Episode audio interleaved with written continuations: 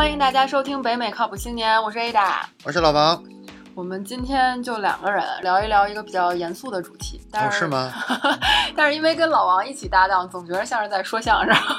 哦，我我这动力这么大，我也不能说严肃的主题吧，我们就是想聊一下美国的总统，毕竟在美国这么久，想跟大家分享一下关于现在我们对美国总统的这些认知也好，或者说想跟大家讨论一下这样的话题。是的，第一个选的就是就是克林顿。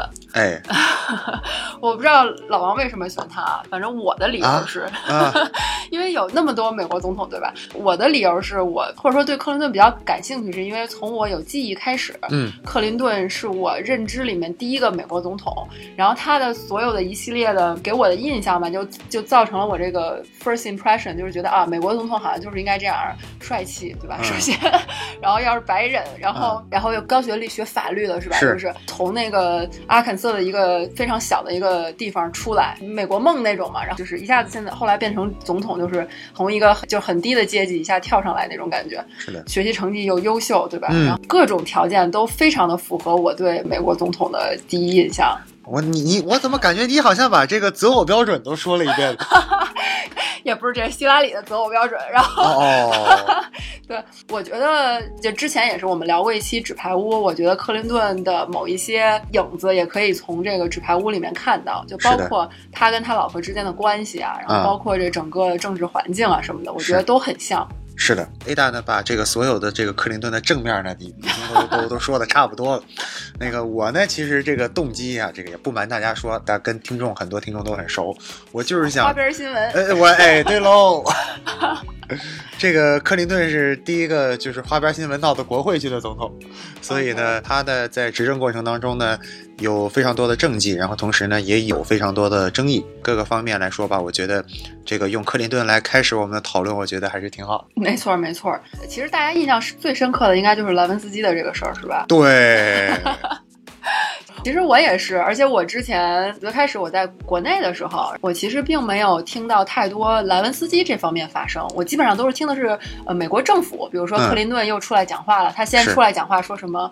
他没有跟这个女的发生 任何性关系这样的，然后突然又出来讲话说，是那个女的自自愿的，然后就诸如此类，然后就是前后矛盾的这一个，然后当时我就想说，哎呀，当时因为从小受的教育比较红色，所以就觉得这个美国总统也是表里不一啊，政客都说的，我不知道你们小时候呃记不记得那个马克吐温的某个课文，就是讲竞选州长，对对对对，然后就是他们就是胡说八道啊，就是为了自己的利益来说这些话，当时就特别单纯的认为这个事情就是这样的。拉文斯基那必然就是想想上位，对不对？啊，要要要当个贵人。对对对，你说他一个实习生，对不对？然后地位这么低，然后跟总统挂上了这样的关系之后，他这一辈子就不用愁了。你说谁请他过去说，他都可以说啊，我有这段经历，我跟总统是吧？啊，大哥可以了。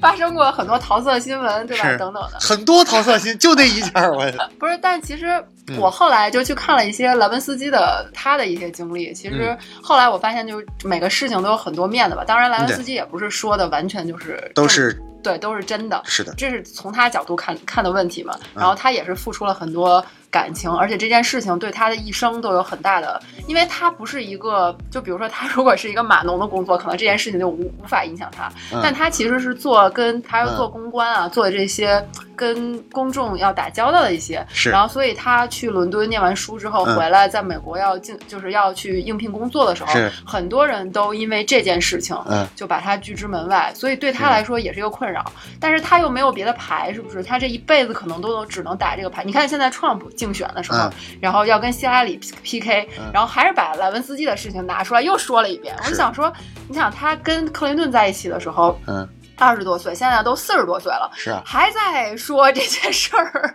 他现在就变成了一个非常女权的人，嗯，咱们之前也聊过那个 Me Too 的事情，对吧？然后他就是现在就走这条路。其实非常讽刺的是，我觉得希拉里最开始也是走这条路的哦。她也是那种，就是你如果女女性受到歧视，会受到这种这种潜规则了之后，他鼓励你站出来说话。我觉得这件事情就非常讽刺，就是这两个女性都在用自己的角度在说这个问题。哦，希拉里是什么角度？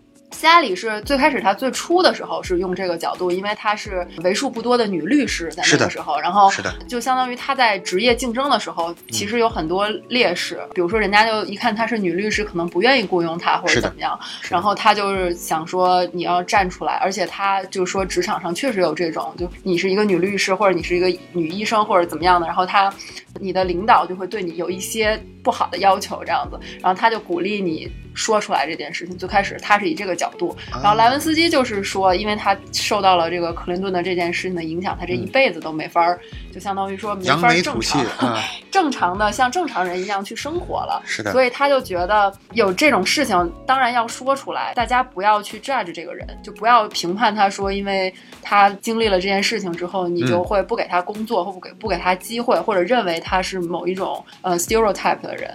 我觉得吧，这个事情呢，其实。是见仁见智哈，站在一个雇佣者，是站在一个潜在雇佣者的角度来说，嗯，这个事情也有很多种的这个解读吧，嗯，可能并不一定是认为莱文斯基是怎么样的一个人，OK，但是公众对莱文斯基的关注已经这么大了，对，而且是那方面的关注，对，所以呢，在一个 professional 的环境里面，我也不想说，就比如说 A 大，咱今天说，哎，人说出去说咱是，比如说咱北靠雇了莱文斯基。然后再出去宣传，我们北北靠谱青年，嗯，那北北靠谱青年那个啊，莱文斯基在哪儿呢？这咱咱们好吧？不是，对对对，但咱们这个 其实可以雇他，说不定有就火了，是不是？哦，就靠就靠这个火。我明白，我明白老王的意思。有的时候，你如果受到某一件事情的关注过大的话，就会影响你，人家就看不到你其他方面了。说实话，是的。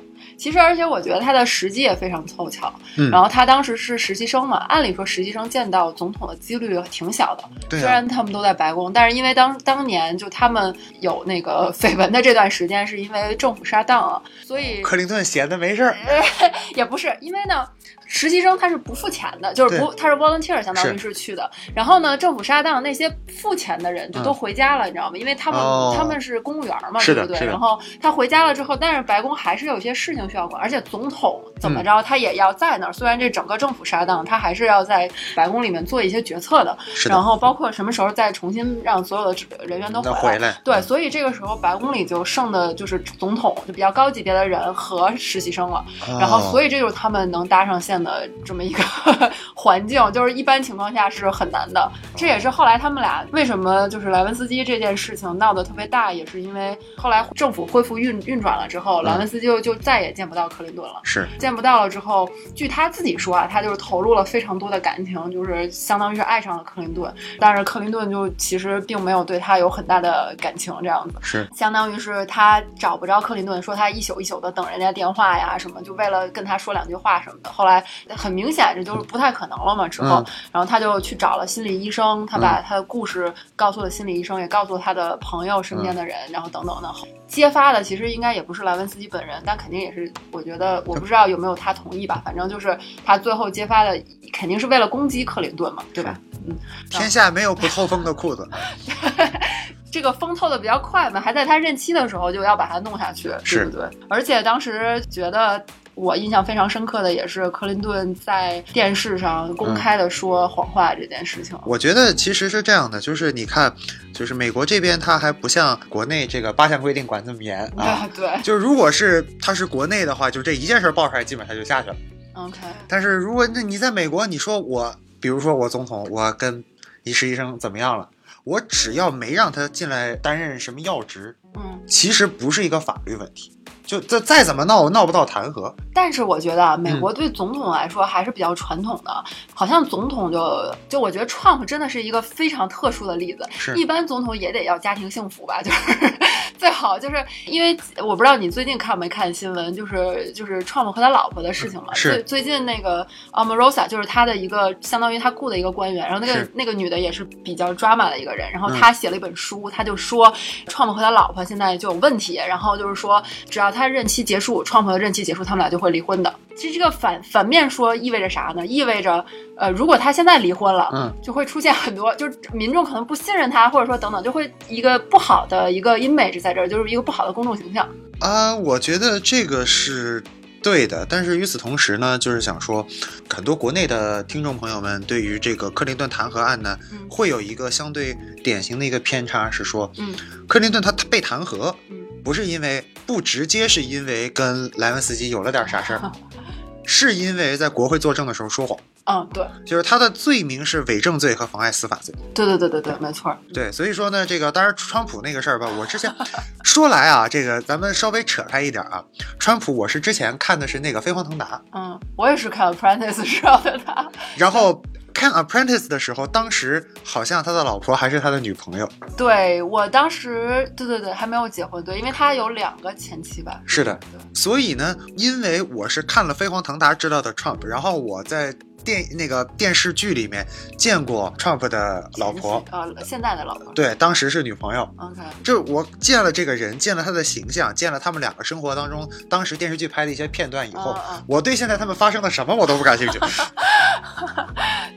Trump 是一个更 drama 的人，这就是对对这就我觉得这就不符合我对美国总统的印象，你知道吗？我觉得 您觉得美国总统都应该是不是，就是我觉得啊，嗯克林顿就是你不管怎么说，你说他有绯闻或者怎么样，但他没有放弃自己。我觉得 Trump 就已经放弃自己的那个公众性，他不不报税，就是他不给你、不不公开他那么多年，就是你想嗯。一般总统都会公开，就说你可以来查我的税，是。他也不公开税，然后他离过好几次婚，然后又嗯。跟那么多、年轻的时候跟那么多那个女明星啊乱七八糟的有绯闻，是。然后在美国，其实，在很多人心里，他就不是一个那种 decent 的总总统，就是说他不是是。一个那种行事非常稳重的人吧。是是，嗯，我觉得克林顿还是很在乎他形象的。我觉得对啊，这个我认为啊，就是这个跟他们的背景呢有很强大的关系。OK，就是 Trump 他自己是商人出身，对对对，其实我个人对 Trump 一个比较正面的看法是，他知道哪些东西别人认为很重要，其实不重要。OK，他对这个把握得很清楚。OK 克林顿呢，他是这个律师出身，OK，他是一个 professional 的就对没错的人。professional 大家都知道，professional 最在意的就是自己 professional 的形象，他很在意自己的 credibility。没错没错，后来也正是因为这个 啊，是吧？这个说错了话。把持不住啊，这个这个按照按照古装剧说的是怀柔了一下天下啊，这个然后就呃出事儿了，对是。但我觉得啊，这其实也一定就是层面上说，其实大家对这个公众人物或者对总统的期待也是在变化的。因为之前大家选克林顿，大家是因为他真的是一个就是很总统的形象。就是我们之前聊说 Trump 和希拉里，按理说希拉里应该是更符合就是大家心目中总统的形象，而且她又是个女性，现在对女性这么这这件事情这么重视，是的，对？是的，它就各方面其实都符合大家的需求，可嗯是大家现在认为这样很虚伪，对吧？是就是说明大家是对这个公公众政治人物的看法现在慢慢的转变，他反而是要一个，我觉得你虽然比如说有很多乱七八糟的事情，但你、你不你不畏惧，就是这些我都给你看了，对吧？我还对能怎样？对，是对是的也不能完全这么说，但是我觉得现在的人吧，对于这种真性情的这个欣赏度啊，嗯，就尤其是真性情的公众人物的欣赏度在不断上升。没错。说到克林顿，还不得不说就是希拉里，因为这对儿夫妇吧，就是实在是在最近的这么呃几十年里面，在美国的这个政治领域，真是起到了。就是真是兴风作浪，感觉是，是因为最开始我觉得他他们特别像纸牌屋，还有一点就是，其实希拉里的家庭背景啊等等都非常的好，而且就是纸牌屋也演了一些这个总统跟小记者的一些哎事儿啊 感情事儿，对吧？然后嗯但是最后，哎，他发现他和他老婆，嗯总统和他老婆还是不可能放弃对方的战友，这种感觉。然后克林顿呢也多次就是说希拉里是他最好的朋友，是在遇到那个莱文斯基这件事情的时候，然后希拉里对外也说克林顿是我最好的朋友。我当时就觉得哇，就是太经典了，这个这个这种互相的认知。克林顿任职的时候出了一个白水门事件，就是嗯他们当时相当于是有跟财务相关的一些问题吧，就是他们投资公司，然后公司倒闭了，是的，然后嗯、呃就牵扯到了他的这些，人家就说你个总统嘛，其实嗯。按理说你从政就不要从商，这样分开比较比较好比。较好。就包括之前让 Trump 要放放弃 NBC 是吧？放弃这些这些东西。你说到 Trump，我再插一句话，NBC 什么之类都无所谓，他把那 Trump Tower 给丢了，行不行？太丢人了，那玩意儿，哎呀，这是人家的叫什么那个人家标志啊，人 盖了那个楼，就是盖楼就代表什么权力那种的象征啊啊，好好是是是是，就感觉像是这个，当然了，这个肯定是没有关系的，嗯。但是只是就我个人的感觉来说，嗯，特别像就是各地的，土豪，对，就是 哎。就是一个一个人当皇上了，到到处建那个什么是对对他不就是一个 土豪的形红红脖土豪的形象吗？对，对，对反正我就觉得，就是从希拉里这方这方面看，我觉得他们俩真的是不不知道感情如何啊，但真的是亲密无间的战友，是的，就是有那种非常政治政治向，真是相相互协助。我记得当年克林顿竞选的时候，他嗯有一个、他有一句那个口号，就是买一送一。如果我当了总统，那么嗯希拉里也可以进白宫。希拉里好像是唯一一个在白宫有办公室的第一夫人。夫人是的，对，然后我觉得这真的挺难得的，就是他。不过他当然他也 deserve it，就是他有这么好的背景，他嗯。当时也是放弃自己就业的好机会，然后跟嗯克林顿去了阿肯色当那个那么小破州的州长。哎，得，Sorry，我不知道会不会有阿肯色听众里肯定有阿肯色了，我跟你说，我不知道老王对希拉里的印象怎么样，因为这次竞选之后，嗯。大家好像对希拉里就是诟病颇多，就觉得坦。嗯坦坦率来说啊，就是这个也是我个人的看法啊，欢迎大家来喷。我的确对希拉里的印象不是那么好。如果我今天我自己也从政，嗯那么希拉里会是我最好的学习榜样。但是我今天不想从政，啊我觉得就是做人不应该那么假。就相当于说，你说就那咱们就说，还说莱文斯基那件事儿，，OK，之前也不是没问过女性朋友，无一例外觉得希拉里的对外就是在整件事情发生以后对外的那种公众形象，嗯，完太完美全了是吧？完全不符合一个足够爱自己老公的老婆的会做的事情。OK，你看，现在也有很多的公众人物，因为各种各样的原因发生了很多这个花边的新闻。嗯，我们最常见的一个情况是不出来说话，没见过说一定站在老公身边，每次都都绿了啊，戴着帽子说，哎，我老公怎么怎么怎么怎么啊，是我最好的朋友啊。虽然这个叫什么出，好像也有这样，呃，等会儿我想想有没有这样的人，就是也有，但是就是因为很明显的，当时把克林顿弹劾下去是一股政治力量，然后呢，他对外做的反应也是一个政治反应，对，没错，但是你这个政治反应就是大家都知道你在说假话，对，你可不可以不要说的那么假？就是说，作为一个女生来讲，我觉得嗯起码就是感觉她没有什么感情，而且当时克林顿因为这件事情，然后因为就是他自己被弹劾了，还有等等一些罚款乱七八糟的，他其实当时离任总统的时候是是自己是负债的，是的亏钱的。为什么他后来能一下子还还负债挺多，就一下子把这钱还上了？就是因为他和希拉里一人写了一本书，然后这本书呢，就是写，就是其实当时大家是希望看到他们写莱文斯基这件事儿，对吧？嗯这是总统的，就是心心声到底对这件事儿怎么样？但其实他们俩的书里面都没有。没有很长的篇幅写这个事儿，但是这是一个噱头，嗯。然后造成他们俩书大卖，就是好像据说是，就是总统出自传，其实很都会有很多人买的嘛买，但是呃，小布什可能是一个不好的例子，因为小布什 大家又不喜欢，然后小布什就就反正卖的就比他基本上就克林顿的书卖的比小布什可能多，就是甚至有十倍这么多，就是这个销量，对，是的，而且到现在还有很多人去买他的那个那本书。说对，说说回希拉里，就是希拉里，我就想说，当时在那种心情下，不但没有任何自己就是情绪上的反应，反而写了一本书。这本书是夸她老公有多好，嗯你就觉得 这整个故事，我就觉得，哎，你就你看不到真真实的她。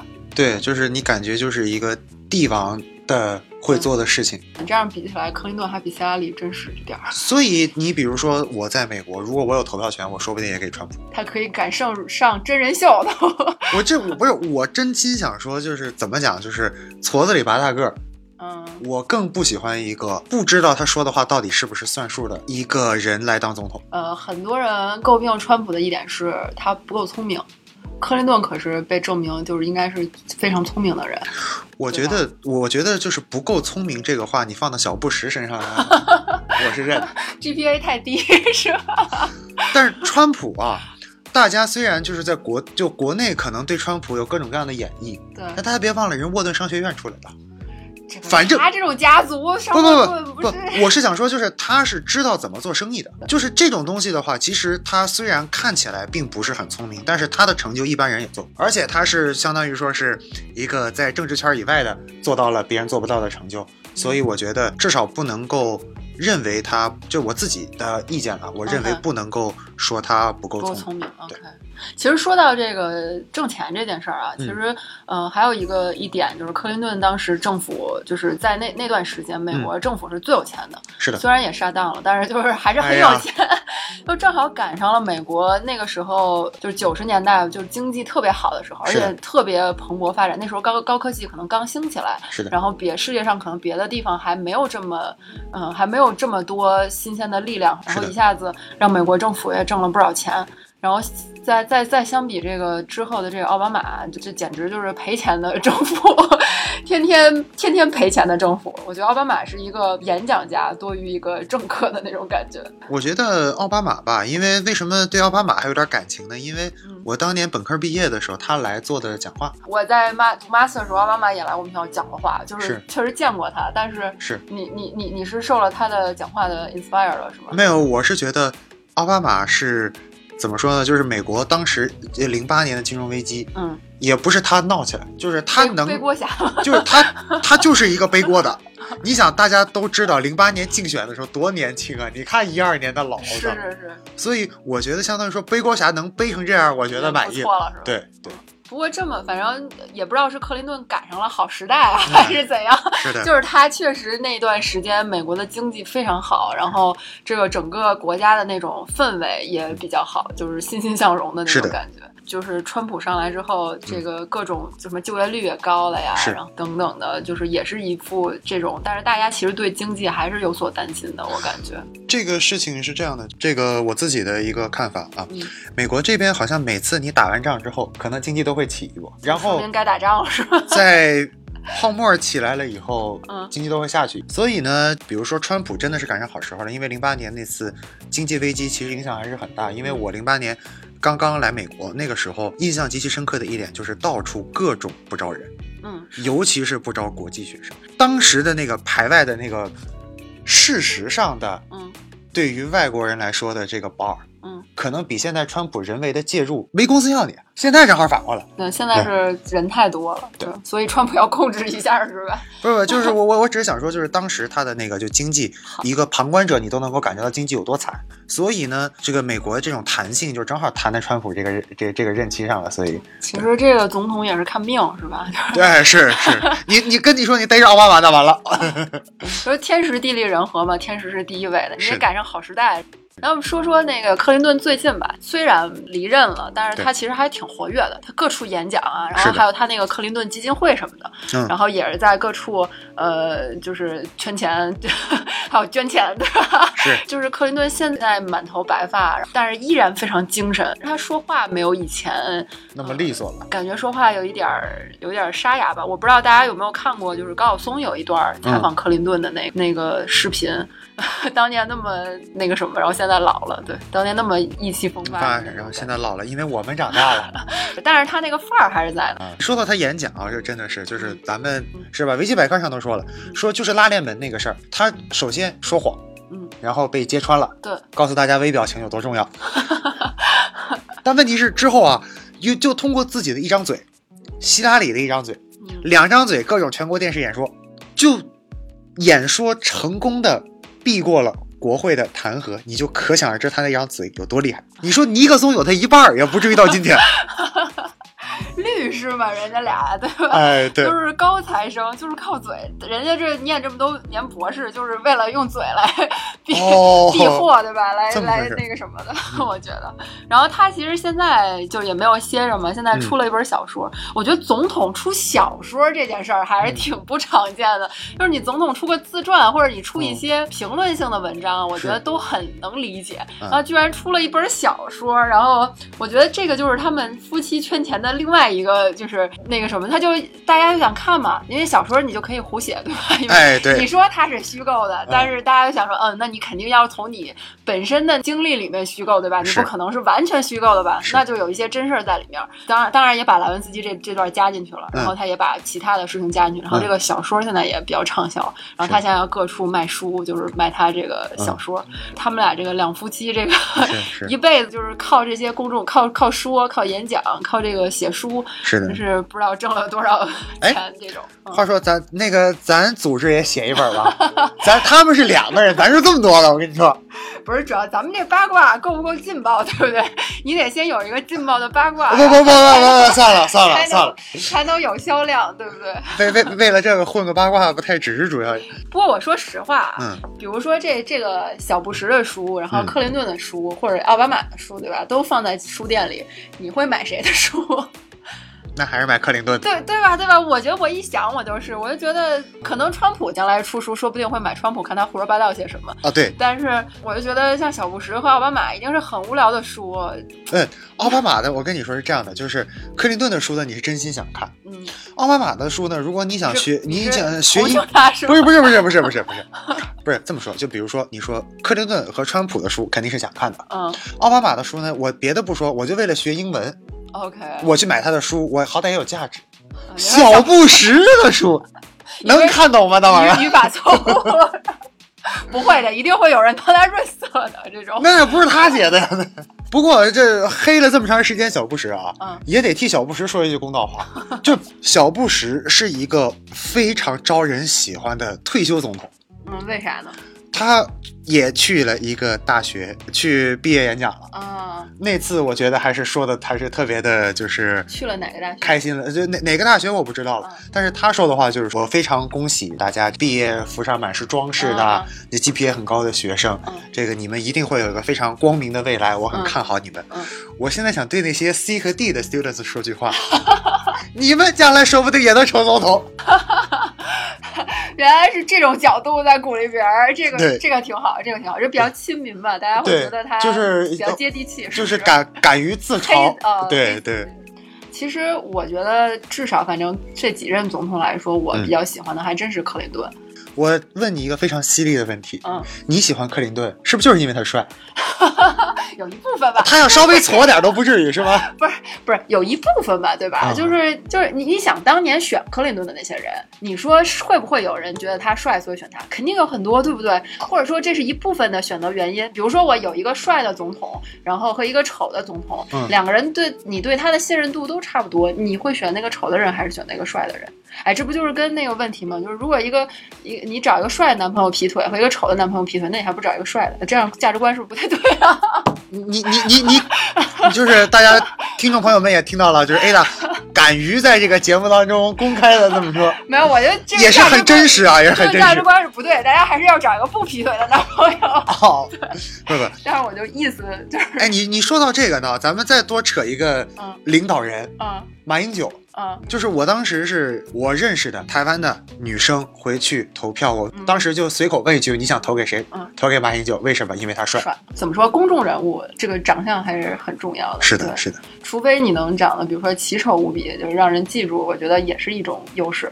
我真的觉得，但是我觉得政治人物好像还是不一很定少是吧对对，政治人物你可以不帅，但是你起码看着得顺眼。啊、对让让人那种对，一看就别扭，那那那不行。看着太猥猥琐什么这种气质就不适合当政治人物，是吧？呃猥猥琐倒不一定，因为就当然也有我有黑人了。你要觉你觉得川普猥琐是吧？不，我说的不是川普啊，我说的是柯文哲。我觉得是这是扯远了，扯远了，扯远了。对，在美国好的一点是，大家其实都是会对美国总统开玩笑，骂他也好，或者是黑他也好，或者是。是编一些乱七八糟的笑话，然后 把总统放在里面等等的，都是就是如果大家去听那种 stand up 那种 show，就是嗯在小酒馆里的，嗯。然后很多时候他都会拿现在的总统或者一些人来说话，嗯。尤其是那会儿那个希拉里和川普竞选的时候，那这个各种各样的段子，恨不得是的，就是全是素材，然后每天他们说一个什么呢，就全都被拿成当成笑话了。是对，跟我当年还使过呢，什么跟？就是川普。哦，是吗？因为我有一次去说相声的时候，是在哪个学校不提了，那个中国学生比例相对不是那么高。OK，然后那天正好是川普就职典礼，啊，对，所以说呢，就当时拿英文托福的时候就就黑了川普一下。引起了众多所有人的共鸣，是吧？是的，是的，是的，因为既然大家可能其他地方没有那么多交叉的明白的，比如说你是不同的行业什么，嗯但是总统这是一个大家都都能看得见的一个一个东西，所以我觉得确实也挺好。如果大家对克林顿有什么自己的见解，也欢迎就是分享给我们。我们的微信公众账号是北美靠靠谱青年 C C C A，我们节目是在喜马拉雅上首播的，大家欢迎去订阅我们的频道，也是北美靠谱青年。呃，我们的音频还会发在 YouTube 上，嗯、我们还有官方的微博，然后都请大家搜索我们的北美靠谱青年这个名字，然后关注我们。好吧，那今天就说到这儿。好吧，那谢谢大家，拜拜。再见。